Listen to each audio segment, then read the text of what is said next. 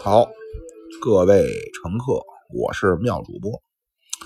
您一听这个音乐呢，今天咱们接着聊这个《王者荣耀》啊。之前聊完了诸葛亮，我最喜欢的诸葛亮，然后曹操聊到了一半啊。上回说到哪儿呢？上回咱们是从这个曹操小时候说起啊，一直到他后来呃举孝廉。然后这个董卓作乱，陈留起兵啊，在征中原南征北战，一直到他这个官渡之战打败了这个黄河以北呃另一股非常强大的势力，就是袁绍啊，一统河北。然后呢，根据《三国演义》的说法呢，叫亲提八十三万大军，挥师南下，直取荆州。呃。这就说到了，这就赤壁之战。上期咱们也说了哈，这个赤壁之战呢，它的失败啊，最重要的原因就是战略目标不明啊。他在接受了这个刘琮啊，就是刘表的这个这个次子，但是是刘表的钦定接班人哈，就是相当于他接受了荆州方面的投降之后呢，自我膨胀了，有点不知道自己姓什么了。呃，他既没有就是扎紧怎么说呢，稳固好荆州的局势啊，也没有趁刘备和孙权结盟之前迅速把刘备击溃啊，一个非常尴尬的时间，又开始出兵扬州，就是孙权的势力啊，孙吴，结果呢，被这个孙刘联军在赤壁击败。咱们上回就说到这儿。啊，今天咱们就从这个赤壁之后开始说。哎，这个赤壁之后呢，曹操啊，第一件事他干了件什么事儿呢？他是出兵凉州。这凉州是什么地儿呢？这凉州就是今天的西北。您要一看这个这个《三国演义》，当时这个三国时期这西北的军阀是谁呀？马超。哎，他父亲叫马腾啊，这个是根据三国的《三国志》的说法也有哈，就是所谓当初签署了这个衣带诏，就是这皇帝啊，当初被这曹操可能是压迫的也比较厉害，呃，宫中左右也都是曹操的亲信耳目，这怎么办呀？他就把这个诏书啊刻破了中指，哎，在自个儿这汗衫上边写下了诏书。就说呢，各位王公大臣，你们得帮着我呀，剪除曹贼。但是这诏书他递不出去呀，怎么办呀？他把这诏书啊给缝在一个玉带里，哎，赐给这个车骑将军啊，国舅董承。他把这袋子赐给董承了。董承出去之后呢，哎呦，经过一番的翻翻检，发现这袋子不对，这块这线是新的。拆开之后一看，这个衣带诏啊，哎呀，哭啊，满脸泪啊，说是咱们主上蒙尘呐，怎么办啊？就比如他当时召集了这个刘备啊，也包括这个马腾。但当时曹操出兵西凉的时候呢，其实啊，马腾已经不在了。当时是他的这个儿子马超。您要一听啊，这三国这排名一吕二赵三典韦四关五马六张飞，这五马就是这马超。这马超呢，始终相当于是钉在曹操背后的一颗钉子。您想，当时中国这地图啊，北部中国那都是曹操的了。当时曹操的敌人呢，实际上就是长江以南的三个州：扬州、荆州、益州。扬州那就是人家孙权的地方。呃，益州这会儿刘备，呃，其实孙权也是在打益州的主意了。但是呢，刘备后来叫分荆夺益啊，以及荆州啊，荆州其实是在正中间了。这个这个扬州啊，就是今天这所谓江南一带啊，沪宁杭包邮这一片，一直可能到这个福建呢。包括曾经咱们一说，台湾自古以来是我国神圣不可分割的领土。怎么说呢？哎，三国的时候，孙权派人出使到出坐船到过台湾，有记载。那会儿呢，也是属于这个孙权的地盘。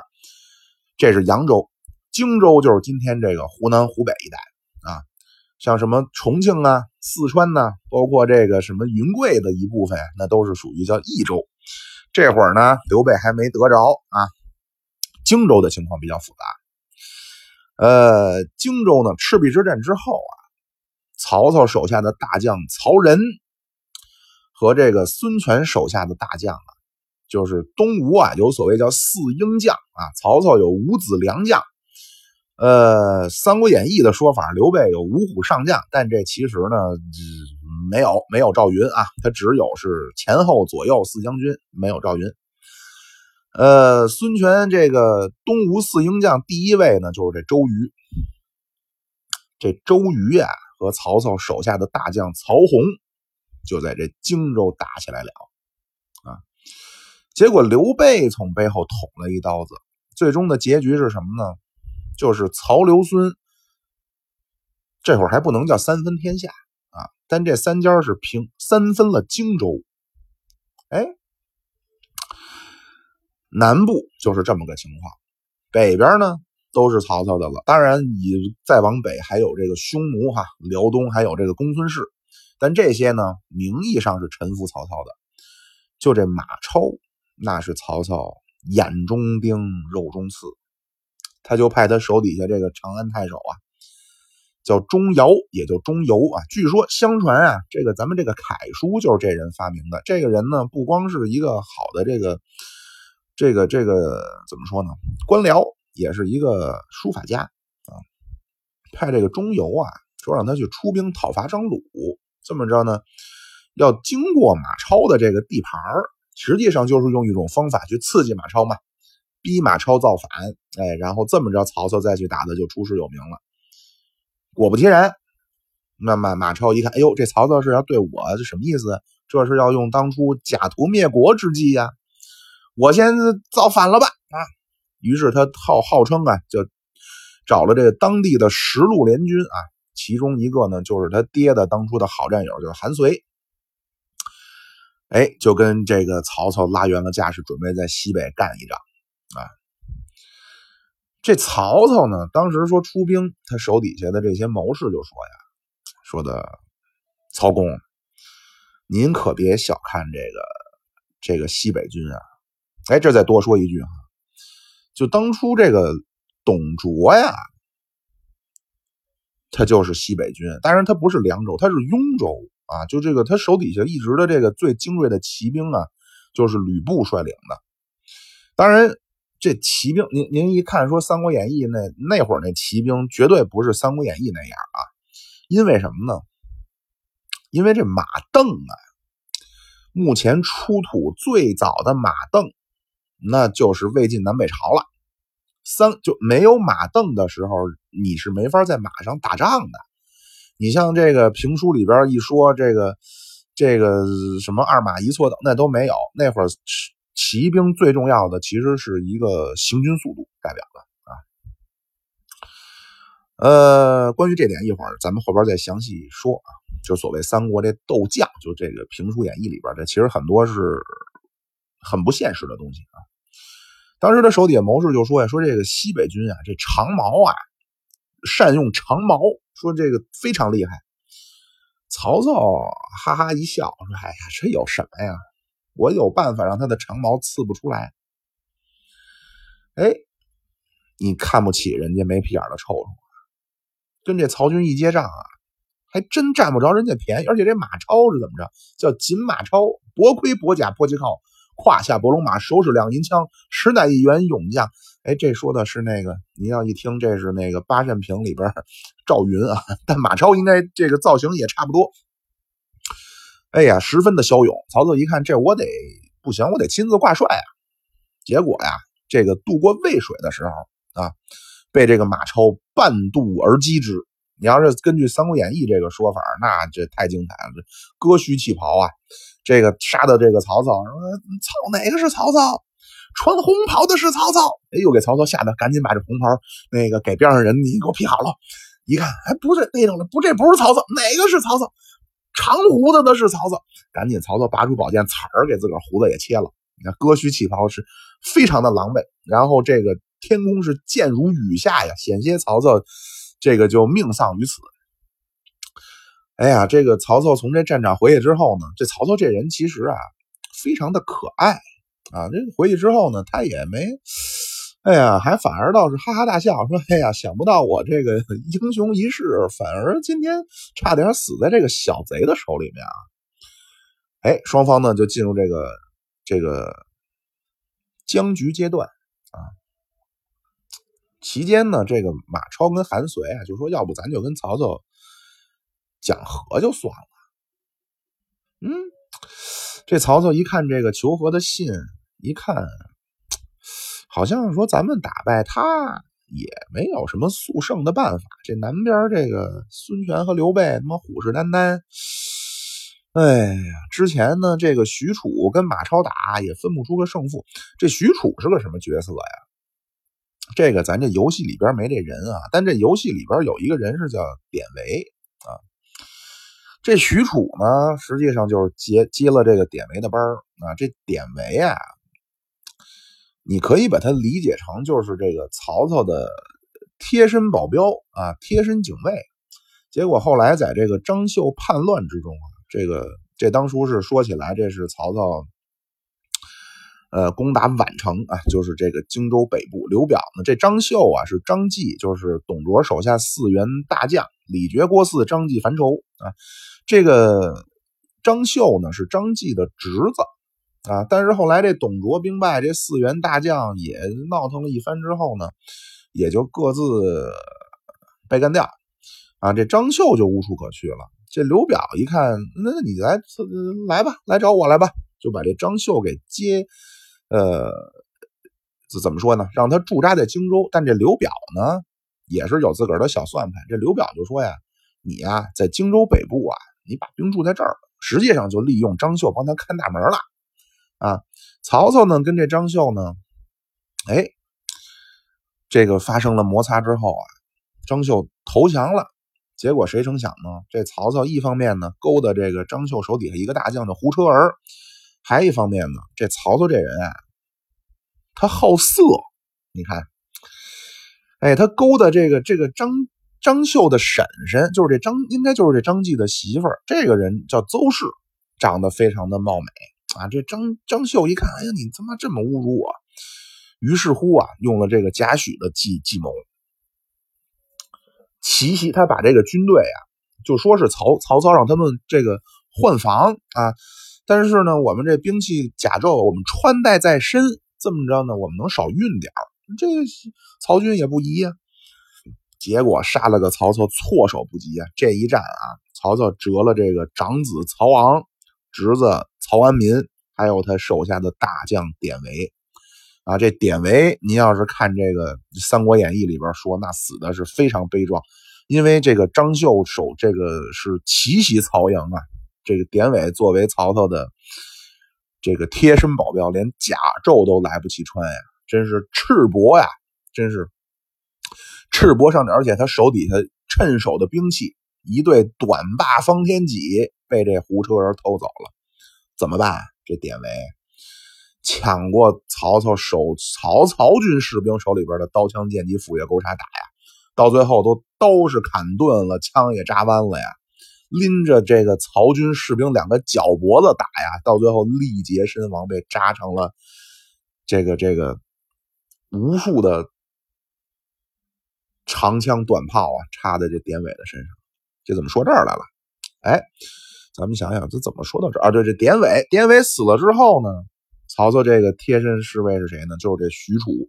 这许褚有个绰号叫什么？叫虎痴啊，这老虎的虎，痴呆的痴。就您看这性格也是跃然纸上。曹呃，马超那会儿跟曹军僵持阶段啊，这当然这是《三国演义》的说法了。哎，耀武扬威，说谁能跟我一战？这边乐进出来被打败了，那个徐晃出来被打败了。然后许褚说：“我来，叮咣叮咣跟这马超打。哎呦呵，两个人打的是不分不分胜败。最后许褚不扒光了膀子跟这马超打，也打不过呀。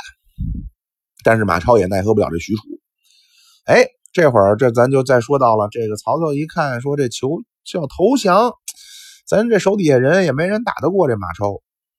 哎，在这这儿我得。说一句哈，这种场景在《三国演义》里就不可能出现就这斗将，其实在我小时候听评书的阶段，我就怀疑这个这怎么可能这样？您比如我我率领十万大军啊，对面五百那个这这这这五五百的孝刀手，我这十万大军我还跟他斗将，你别斗了，我就拿刀一举代替令旗，我就。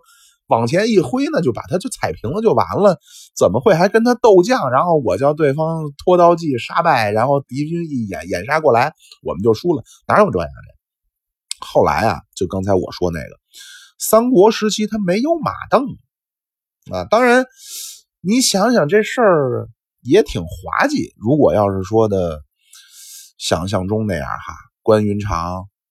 那个他，所以他没有，如果他没有马镫，他不可能有这种双手的这种持握的兵器。关云长拿着把小刀，单手的小刀，保不齐还是个小匕首啊！咱们关二爷赤兔马，马上哎，打仗之前从马上先跳下来，然后就变成了他妈叶问打泰森这种套路啊！反正也是比较滑稽。总之，这个这个什么是这手拿着方天戟啊，那边拿着什么金氏和善板门刀，这种情况，哎，岳飞那会儿有可能，秦琼那会儿都有可能，这三国时候没这可能啊。咱来咱咱再是书归正文啊，咱再说这曹操。曹操拿着这个马超这封投降信，也不能叫投降了，求和信。问手底下说：“这个怎么处理啊？”手底下这就刚才咱说到这个张绣啊，给张绣出馊主意那人叫贾诩。后来这人跟着张绣也投降曹操了，而且是曹操成为了曹操前期五大谋士之一啊。这人可了不得，一会儿咱聊曹操这帮智囊和这个将官时候再说。贾诩，嗯，委许之，什么意思呢？假装答应他。哦，曹操一听，哎，这对我路子，韦许之。然后呢，贾诩说：“离之，什么意思？反间计。”哎，马超那边求和信一发过去，哎，这曹操也没动静。过两天，这信寄回来了，寄给韩遂的，就实际上他得管人叫叔父啊。寄给韩遂的，马超说：“这什么情况？我他妈联军大将，怎么把信寄他了？”说：“那叔父，我要看看曹操的信。”韩遂说：“那你看吧。”马超把这信拿过来一看呀，好嘛，这封信涂涂抹抹，而且在很多关键的地方啊，全都做了修改，语义模糊。哟，马超说：“这他妈是什么情况？”叔父。你这不是不是你改的吧？韩遂说：“我没改，我犯不上。这是曹操寄来的，我估计他是不是粗心，他把草稿寄来了。”马超什么都没说，但马超心里想：“我操，曹操何等精明，何等仔细之人，怎么可能把草稿寄来了？绝对他妈是你小子跟曹操有见不得人的事儿。”第二天，曹操哎跟这个。满汉联军啊，又开兵见仗，这回也不说打仗了，说哎，我就想跟这韩遂聊聊。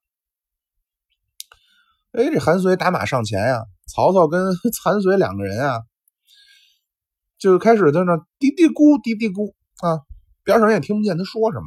好嘛，聊了得有一个时辰，两个钟头，两人聊到高兴的地方，俩人哈哈大笑，互相拍着肩膀。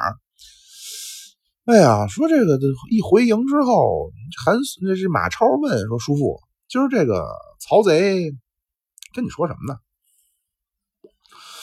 韩遂说：“也没说什么，只是谈一些京中旧事。因为韩遂也是原来在京城待过啊，就聊点原来的、原来的小时候的事儿。”马超心说：“这这怎么会呢？这第二天，马超说：“不行，说叔父。”如果曹操再跟你聊啊，你介不介意我在边上？呃，不介意，不介意，当然可以了。你是我大侄子，咱们是联军，没问题。哎，果不其然，第二天啊，曹操又说要跟韩遂啊在阵前答话。因为马超跟着，哎，曹军那边一看，马超这回跟来了，好嘛，士兵弓也都拉开了，都瞄准了。旁边许褚雄赳赳气昂昂的也跟着曹操过来了。这回曹操就跟韩韩遂寒暄了几句，回营了。哎呦，马超一看这什么意思啊？我不跟着你们俩聊俩钟头，我我一跟着你们就相见无话啊？好嘛，这你还告诉我没秘密？马超跟韩遂这边就闹翻了啊！这个马超啊，在这个酒席宴上，把这个韩遂一条胳膊给砍掉了。这联军相当于不攻自破嘛。曹操班师回京。他这一回京啊，了不得了！皇上汉献帝啊，虽说是个傀儡啊，给曹操一待遇叫什么呢？见君不见君不屈，称臣不明啊，待见协旅，如萧何故事，什么意思啊？解释一下，就是您要按照古礼啊，别说的见皇帝，就见尊贵的人哈，比方您见见您爸爸，或者您见您长辈见老师什么的。哎，你不能说大摇大摆，你走过去，哎，怎么着，吃了没有？干嘛去啊？洗澡去？不不不行啊！你叫小步，你要看过《满城尽带黄金甲》那电影里边，哎，他那是对的啊，屁股蛋子得得得得得得夹着着啊，低着头，闷着头，小步快走，这叫屈。哎，咱有个成语叫亦步亦趋嘛。见着皇帝你得这么走，哎，曹操不用，你能大摇大摆的，哎，怎么着呀？皇上今儿吃什么？吃了没有啊？曹操能这么着。这叫见君不屈，称臣不明是什么意思呢？你这，这咱之前我忘了，可能在聊天那种节目里聊过这事儿啊。就古时候啊，有姓有名还有字啊。这字呢是这个朋友之间互相称呼的啊，或者是表示尊重吧。这名呢是别人，就是你的长辈、你的皇上、你的老师、你爹叫你的。你比如说那个，按道理来说哈。这个曹操的长辈就可以说操啊，怎么怎么怎么着，这不是骂人啊，就叫他名的。曹操呢，同样的，曹操跟长辈说话呢，比如说啊，他跟皇上说话，应该说臣操有本上奏，哎，但现在不用了，他就说臣有本上奏，这叫称臣，呃，称臣不明，佩剑携履，哎，这古时候啊。你见皇上，你不能带把宝剑去见皇上，什么意思？你要给皇上带宝剑啊？这就没这样的。而且呢，这个古人啊，你不能穿着鞋进上去，你得把鞋脱了。哎，更表示尊重的还得怎么着？把袜子也得脱了。所以咱上一集聊这官渡之战的时候，这不曹操赤脚迎许攸吗？表示尊重。曹操不用，曹操能穿上鞋。还能带着大宝剑见皇上啊！这一切呢，效仿西汉的开国丞相萧何，所以叫见君不屈，称臣不明，待见协旅，如萧何故事。曹操一得了这个评，一得了这个待遇啊，他手底下有人不乐意了，谁呀？荀彧。啊，这个人也很重要。某种程度上，这个人呢是曹操手底下的诸葛亮啊。我我说这诸葛亮呢是三国《三国志》的诸葛亮啊。咱前面聊诸葛亮那期也说了啊，这个鲁迅呀，在这中国小说史里边就说呀，这《三国演义》啊叫壮诸葛之志而近妖，说这给诸葛亮吹的都没边了。实际上，真正诸葛亮对刘备集团的贡献在于提供了。政治纲领就他是一个政治路线的掌舵人啊。曹操这边的这个角色呢，就是荀彧啊。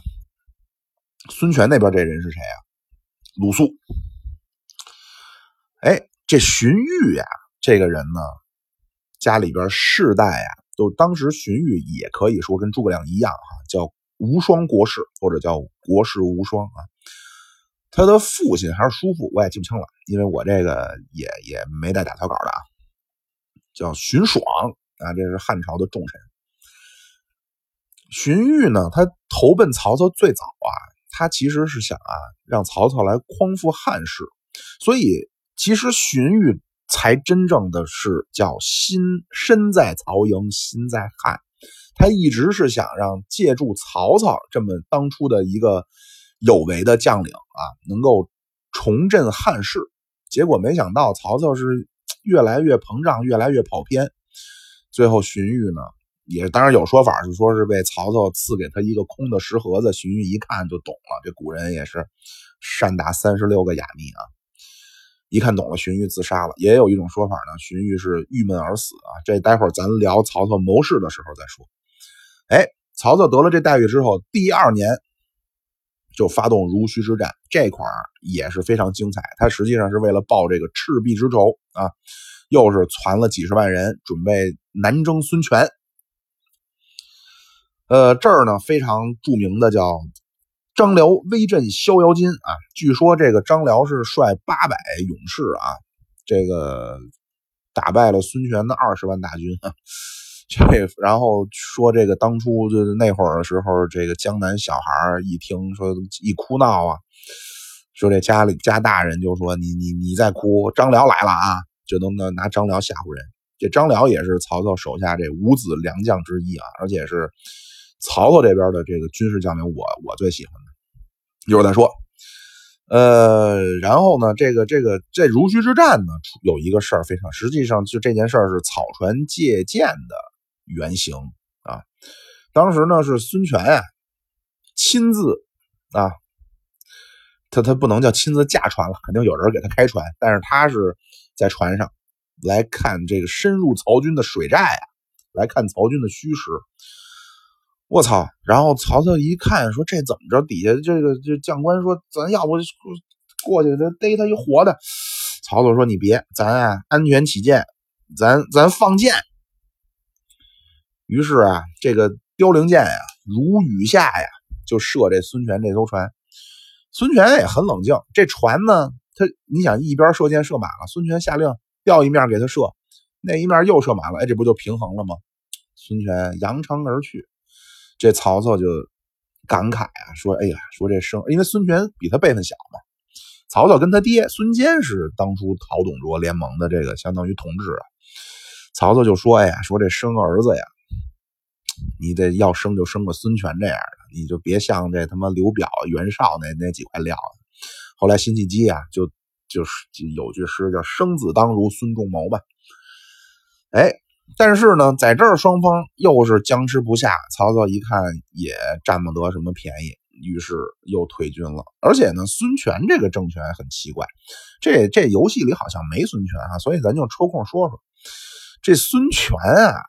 其实你看这《三国演义》三三三国时期这个所谓咱管它叫三大战役吧，呃，官渡之战这没孙权什么事儿，赤壁之战啊，孙权刘备打败曹操，夷陵之战孙权打败刘备，孙权的战绩是百分之百，而且呢，你可以看这个，比如说吕子明白衣渡江，关云长败走麦城，对吧？呃，蜀汉政权呢正到巅峰的时候。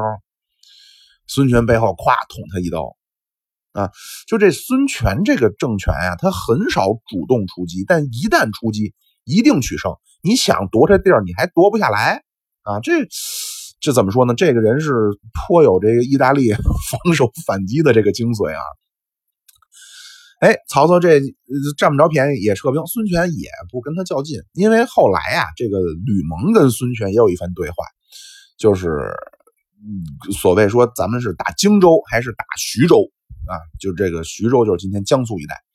吕蒙就说你别去打徐州，就是那换换言之就别惹曹操，因为这徐州这地方啊，四战之地，一马平川，无险可守，你打下来容易，你守不住啊。所以孙权呢，对这个曹操始终也是没有太怎么说呢，激进的军事行动啊。曹操这这濡须之战没占着什么便宜，然后这个孙权其实在这儿也能聊好多哈，就先不说孙权这边的事了。紧接着这会儿刘备啊趁着这个曹孙双方啊在这打仗啊，刘备占便宜了。怎么说呀？刘备啊把这个这个西川呀，就是蜀这益州拿下了。这这这回头咱聊刘备的时候再细说他怎么弄的啊。那拿下之后呢？刘备可就出兵汉中。这当时其实汉中这个是是是怎么回事来着？想不起来了。总之呢，当时啊，这个这个曹操啊，留在这的这个定军山大将叫夏侯渊啊，被这个老黄忠定军山斩于马下啊，损失了这一员上将啊。这曹操不肯善罢甘休啊，亲自率兵来打这个刘备。结果呢，这刘备啊，这是刘备第一次见着曹操没跑啊。就按说刘备曾经也是依附于刘备，基本上你所有在《三国演义》三国这段时期里边出现过的像像点样的人物。像不像样的人物吧，刘备都依附过人家啊。哎呀，这个刘备这第一次见着曹操，他没跑啊，跟这曹操啊又是僵持不下。这会儿这次刘备也是算是倾巢出动嘛，然后这个诸葛亮也带上了，法正也带上了。哎呀，然后这个你要根据《三国演义》这说法，这个这一仗黄忠还一箭射射掉曹操两颗门牙呢。曹操在在这儿呢，也占不着便宜。于是呢，曹操啊，就有一天晚上，他这主簿啊叫杨修啊，杨修说的这个明公、曹公，咱们今天这个夜里边这暗暗号是什么呀？曹操随口一说：鸡肋。嘿，这杨修回去开始收拾包。人家说什么什么意思？杨主播，怎怎怎么回事？你你干嘛收拾包、收拾行李？哎呀，还用问吗？主公要撤军了啊！主公有这命令吗？哎呀，还用主公有这个命令吗？主公说了，今天晚上的这个对口暗号是鸡肋。什么叫鸡肋呀？弃之可惜，食之无味嘛。主公觉得这地儿打也没什么劲了，是是准备收拾包吧。那果不其然，被杨修言中啊，曹操撤军了。等于曹操呢，跟这孙权打了一仗，也没取得什么结果。跟这个刘备在这个汉中打了一仗，也没什么结果，嗯，撤军了。汉中他也没夺回来啊。这个刘备在这儿呢，还借借事儿就自封为汉中王。刘备的事儿回头再说啊。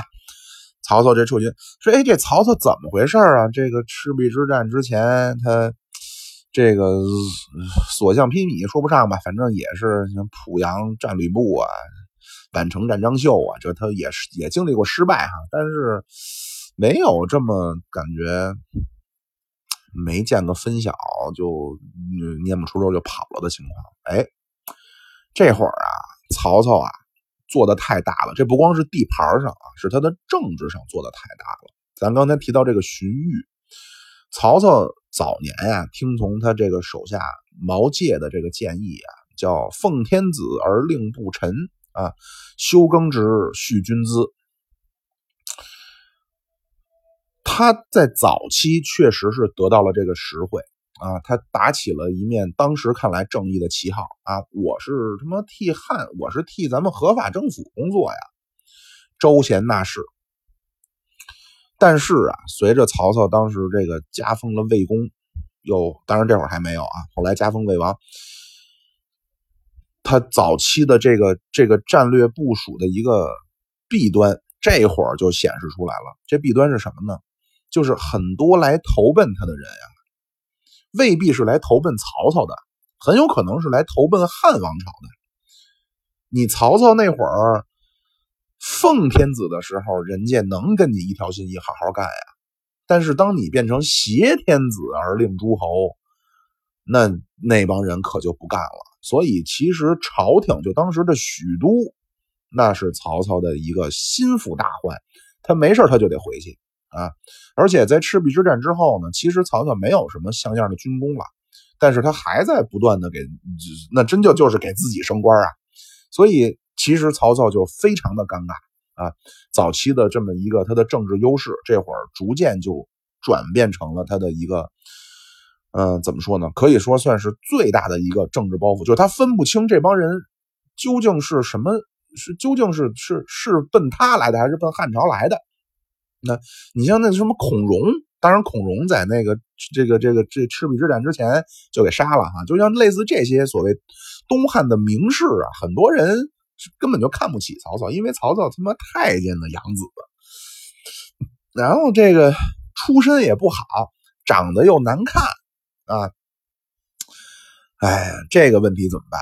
这个问题啊，曹操的儿子给解决了啊。而且曹操当时还有一个什么？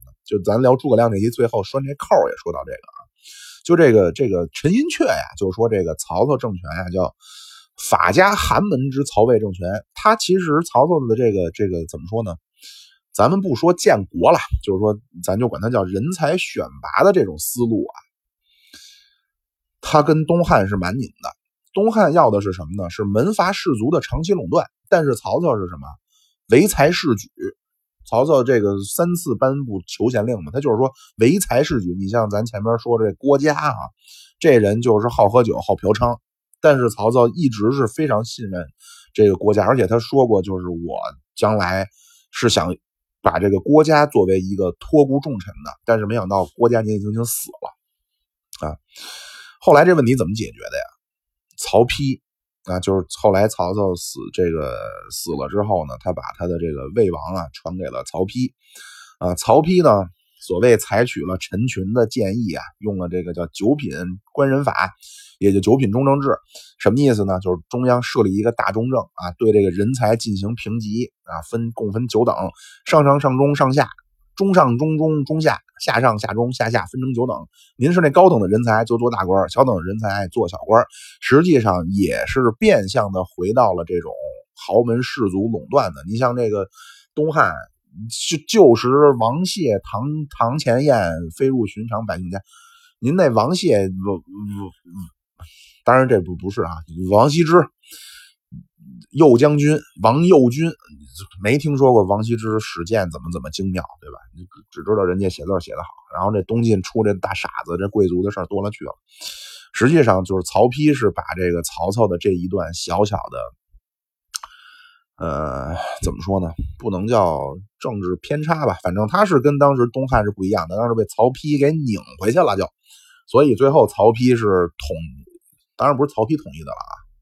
司马氏采用的也是他这一套了，最后还是这一套的这个这个社会阶梯设设设设设定吧，还是用这一套东西统一了中国啊。呃，曹操，然后跟这刘备打完之后呢，曹操这就说，我想想啊，哎，然后呢就是这个荆州，关云长大意失荆州。啊，曹操这个这当然这两边都他妈不安好心。孙权那边擒杀了关羽啊，孙权呢，当然他也害怕刘备。这个刘刘关张刘关张嘛，这哥仨，当然这这仨人根据正史就回头再说啊。哎呀，他怕这刘备给他找他报仇啊，他把这曹关羽这脑袋呀就献给曹操了。曹操猴精一看就知道孙权是要干什么。赶紧，哎呀，给这关羽的脑袋，因为当初关羽在曹营的时候封为汉寿亭侯嘛，以这个汉家诸侯的礼仪厚葬啊，那意思表明孙权的意思就暗示说，刘备，你看我他妈杀关羽是曹操让我杀的，曹操的做法呢，就是说，哎，刘备，你看是孙权呀他妈犯坏杀的关羽，我对人关羽多好啊，你看，当然这里边《三国演义》一说就有意思了，说这孙权把这关云长的头颅一献上来呀，这曹操心里边。又开心又难过呀！他开心的是啊这刘备手下的这一员雄虎之将终于除去呀。难过的是他对这关羽啊也是惺惺相惜呀。说看一眼吧，哎，把这木盒子接过来，盖儿一打开一看，关羽这脑袋面如重枣，五缕长颜，五缕长髯。曹操一看关羽，哎，眼睛张开了。哎呦我的天哪！这曹操啊，可能这脑子里边用今天讲话有个脑瘤啊！哎呦我天哪，头疼！我说这时候找人治啊！哎呀，这华佗来了。这华佗一看说：“哎呦，说的那个曹公啊，说您这病啊，脑子里边有一瘤，我得给您取出来。哎呀，您怎么取啊？你你你，哎，这好说啊，给您啊，给您灌一碗这个麻沸散。”这麻沸散呢，据考证，应该说是咱中国最早的这个麻药啊。当然，药方失传。我说给您喝一大碗这个麻沸散，然后呢，我用利斧啊，给大王您给这脑壳子劈开，我把您里边这个小瘤啊取出来，哎，我再给您把脑脑壳盖盖上。曹操一听，我操，你他妈这不是要弄死我吗？啊！华佗说：“哎呀，这这这，曹操大王，您太多心了。当初我给关将军刮骨疗毒的时候，人家那边一边下着棋，一边这是我就给人家把这手术给动了。曹操一听，啪一拍腿，我他妈就知道你小子没安好心，你你你你就是要给关羽报仇，拖出去给我杀了。华佗一死，没人能治了，最后曹操就死在这上头了啊。呃，然后咱再说点这曹操这一辈子就这么结束了啊。然后咱们再说一点关于这个曹操以及这个曹操集团的事儿。呃，他这个集团的这个属性咱们说了啊，就起码是在曹操当政的时候，他是说的很明白啊。他就是他没说啊，但是他是他做的很明白，就是唯才是举，他不搞东汉那一套啊。这个东汉那一套的征辟察举啊，他不搞。他完全是唯才是举，什么他妈品德不重要。呃，当然了，他就是咱们现在你不管是企业也好啊，还是什么也好啊，就这个才与德的这个关系呢，都这始终是一个，也都能算是一个辩题了吧？就是说，你究竟是该用有德的，该还是该用有才的呀？啊，当然有德又有才，德才兼备那是最好。那如果不能兼备，你怎么办啊？曹操的做做法呢，就是。用这个才啊，但是呢，有德的人呢，他也不亏待。你比如说啊，就刚才咱说这郭嘉，这郭嘉呢，他就经常就有点放浪形骸啊。他手底下这个曹操当时负责这个纪律检查的陈群啊，经常就跟曹操检举说：“曹曹曹公，这奉孝昨儿又他妈的双飞去了。”哎呀，这个奉孝前天好像唱歌又包了俩小妹。曹操怎么做呢？首先，曹操表扬陈群，但曹操也不责怪郭嘉。哎，然后呢，咱再再说说这曹操这个身后事啊。曹操呢，本来啊，他是想传给他的这个大儿子曹昂。呃，但是曹昂咱不说了吗？在这个宛城啊，张绣叛乱的时候，曹昂死了，战死。曹操的下一个理想的接班人啊，其实是他小儿子，叫曹冲。这这个您绝对听过一典故，叫曹冲称象啊。这小孩绝顶聪明，曹操很喜欢他。结果呢，这小孩不幸夭折。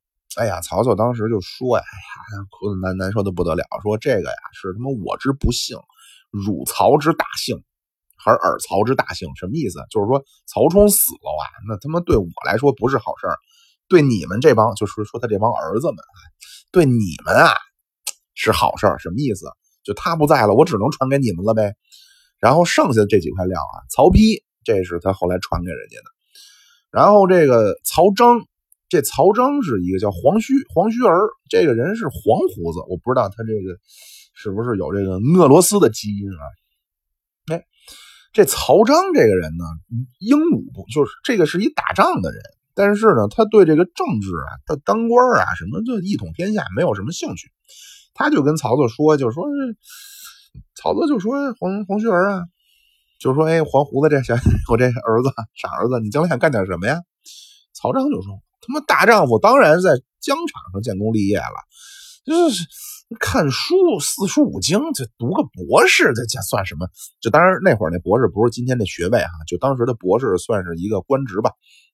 那不像，哎，这曹操哈哈大笑。当然他这么一笑呢，这个曹彰也就不在他的考虑之内，他一定是要把他的位置传给一个政治家啊。然后还有一个人就是曹植，哎，这七步成诗。煮豆燃豆萁，父在豆在釜中泣，还有这《洛神赋》啊，这都是曹植写的。呃，但是呢，这个曹植啊，哎，也是犯了点傻，这这这我也不细展开了吧。总之，最后啊，他还是传给这曹丕呢。你看啊，好像觉得说这人不怎么地，其实曹曹曹丕这人是能文能武啊。中国最早的这个七言诗啊，就是曹丕写的，开创。而且曹丕呢写过这个学术，就是怎么说叫文学论文啊，叫《典论》啊，这是不是中国最早的？我也记不清了。武的呢，他也了不地啊，他跟当时是跟一个曹操这边的将军叫什么什么啊，丁，他记不清了。两个人就讨论起这个舞剑啊，说着说着，你也不服我，我也不服你啊。那说的，那咱就比划比划吧，也别拿剑了。当时说正吃着甘蔗呢，俩人就一人拿了根甘蔗，就跟着噼里啪啦就打起来。咦，那个他妈大将还真打不过这个曹曹丕。嗯，最后曹操呢？曹操他曾说过一句话呀，叫“若天命在吾，吾为周文王”。什么意思啊？就是那会儿人家就说，老有人就劝皇帝，要不你就他妈篡了吧。当然那话人家他手底下人不能这么说啊。哎，曹操就说呀：“如果天命在我，我为周文王。”什么意思呢？就是说，如果呀，要是说老天眷顾我们曹家呀，我就当这个周文王。这周文王当时号称叫天下三分有其二，他都没反殷纣、商纣嘛，是他儿子最后武王伐纣灭了商朝。哎，然后我想想啊。有点有有有点混乱，我这好啊，说了他妈五十分钟了。然后这曹操呢，哎，操他妈的，卡壳了。然后咱咱咱想想啊，这个好，然后这个传给后世这段，哎，然后咱接着说说曹操这个几个几个这个这个叫叫什么五大谋士啊？他前期有五大谋士：荀彧、荀攸、贾诩。郭嘉、程昱啊，呃，其实比较有意思的呢，是我觉得是荀彧、贾诩和这个郭嘉啊。先说荀彧，荀彧这个人太像诸葛亮了。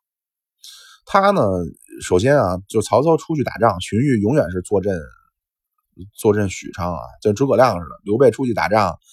那会儿刘备打荆州的时候，诸葛呃刘备打这个益州的时候，诸葛亮是坐镇荆州；刘备打汉中的时候，诸葛亮坐镇成都啊。而且这两个人呢，都是那种当时的这种无双国士的这种感觉，呃，为人正直，然后都是有这种政治纲领性的这种领导才能。嗯，曹操最后不称帝啊。一个可能很重要的一个原因啊，就是因为他的这个荀彧啊，这个，嗯，怎么说呢？我其实有的时候想起这些事儿也是蛮惆怅的哦。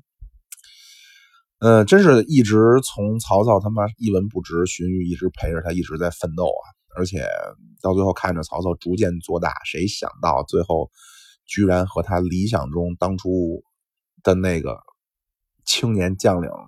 越走越远，这两个人越来越不一样啊。但是曹操，我相信你，当然老说什么政治家无情啊等等，但我相信曹操这个人还是会念荀彧的好吧。这可能是一个原因，还有一个原因是什么呢？就是曹操这人太他妈不好看了，个矮，那叫望之不似人君，就是说看着长得就他妈不像个当皇帝的料。而且这个，呃，这这这这事儿一会儿再说吧，一会儿说曹操这人这性格的时候再说啊。这是荀彧。这贾诩这人了不得，贾诩这人他妈太深了。贾诩这人呀，最早的时候呢，他是保保的一个叫段威的人。这人他妈是谁都不知道，就没有传《三国》《三国志》没有传，《三国演义》里也没提过这人。《三国演义》里贾诩一出场呢，就是这个保着这个李傕郭汜啊，李傕郭汜张济樊稠，董卓一兵败，这四位啊，本来呢就说那咱就回西北吧，吃他妈的吃面条去吧。贾诩在路上给拦住了。贾诩说的：“你们四位要干嘛去？”说：“哎呦，说的太师已经被杀，就说董卓呀，太师已经被杀，我们回西北了。说你们这四，你们四个人也想回西北啊？就当初这个董太师得罪这么多人，现在当初那个反董联军十八家诸侯，那不得找你们撒气？你们就你们这样，他妈当地一个亭长就给你们捆了。哎，说那先生，那你说我们怎么办？怎么办？”回京城，带着太师的旧部，你们还能成一番事业。就这么着，就就所谓这这就有一个叫这个，这四个人还大闹长安嘛。然后后来他跟着张绣，跟着张绣呢，跟这他他这他的出的主意永远跟别人反着的啊。这个张绣啊，就说的跟这个曹操呢。贾诩说：“哎，你投降吧。”张绣说：“别他妈投降曹操。”要投降咱投降袁绍啊！袁绍那那那个那会儿军事雄厚。贾诩说：“你别，你投降曹操，就因为袁绍势力雄厚，所以咱投降他呀，他不会重用，他不会看重你的。你这时候你投降曹操，曹操这时候得你啊，那太重要了，他绝对厚厚待你。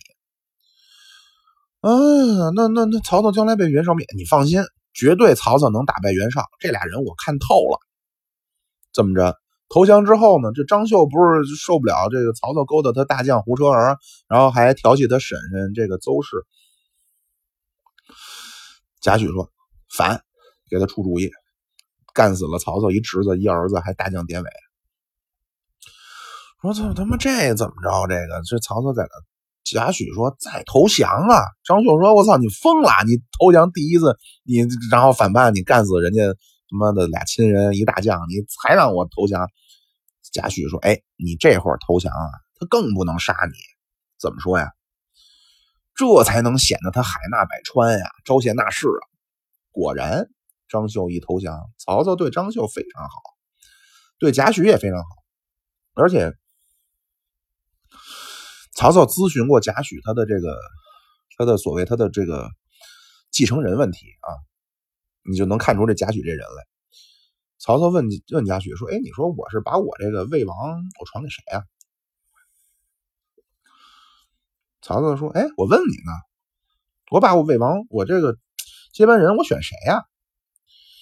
你我跟你说话你没听见呀？”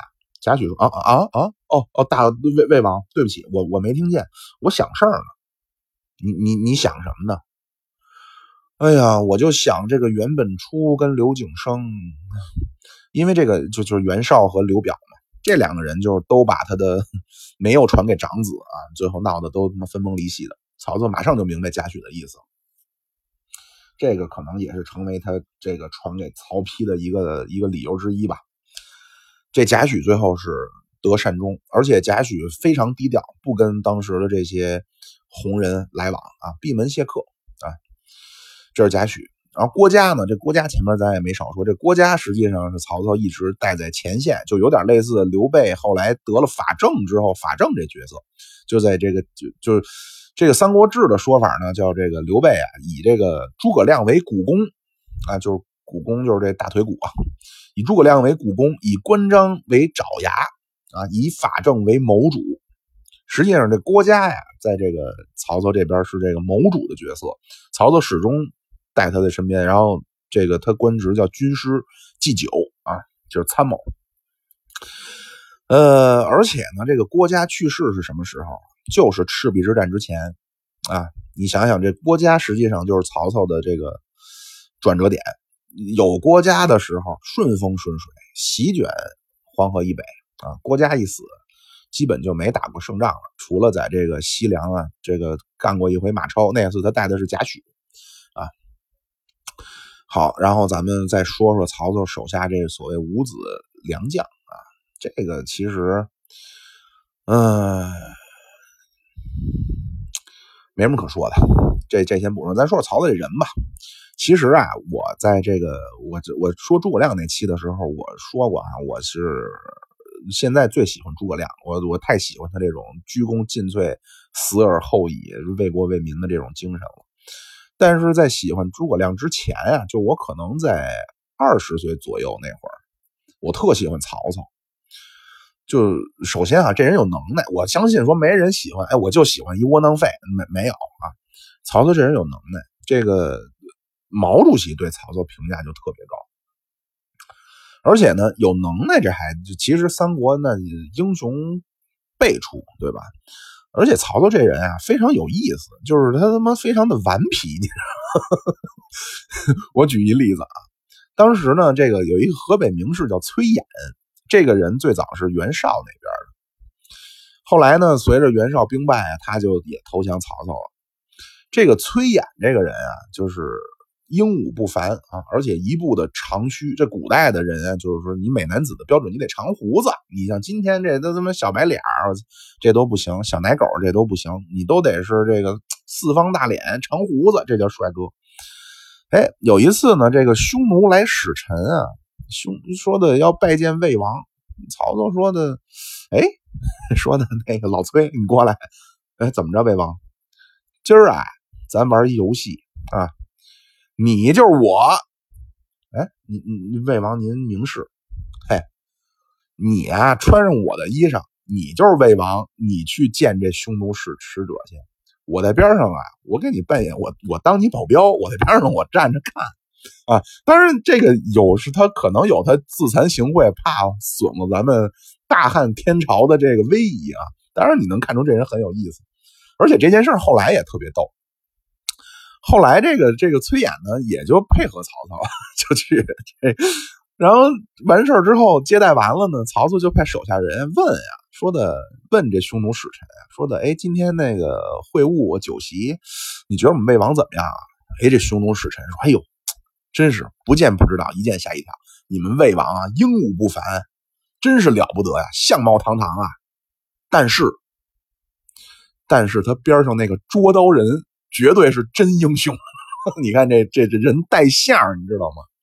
哎，这曹操，你看边上他虽然在边上，他就所谓捉刀人就是边上保镖嘛，在边上扮演一保镖，哎，这气场他压不下来啊。这个人就是非常有意思，而且这个曹操啊，这个非常爱笑。你没见就其实刘备就小时候咱尤其看《三国演义》那会儿的时候，都特别喜欢刘备集团，但是越岁数大越不喜欢刘备，老他妈哭。那 曹操不是曹操吧？你不管说怎么失败了怎么着啊，他老是在哈哈大笑，然后真是这种英雄豪杰之气啊！哎呀，反正我我真是挺喜欢这个这个人的。嗯，行，然后接下来咱们说说谁呀？哎，这咱就说呀，这个是是辛弃疾还是陆游写的？我记不清了啊。这叫什么呀？年少万兜鍪，坐断东南战不休。天下英雄谁敌手？曹刘生子当如孙仲谋。哦，辛弃疾写的，刚说完刚才。这个什么意思啊？年少万兜鍪，就是年纪轻轻啊，就兜鍪就是铠甲，然后头盔铠甲，就是千军万马的这铠甲。坐断东南战不休，这首诗实际上写的这词写的是孙权啊。坐断东南战不休啊，就是在这在这个盘踞于江东啊。天下英雄谁敌手？曹刘。曹操说完了，咱们下回聊聊刘备，好吧？我下回争取打草稿啊，最近实在太忙了，对不起。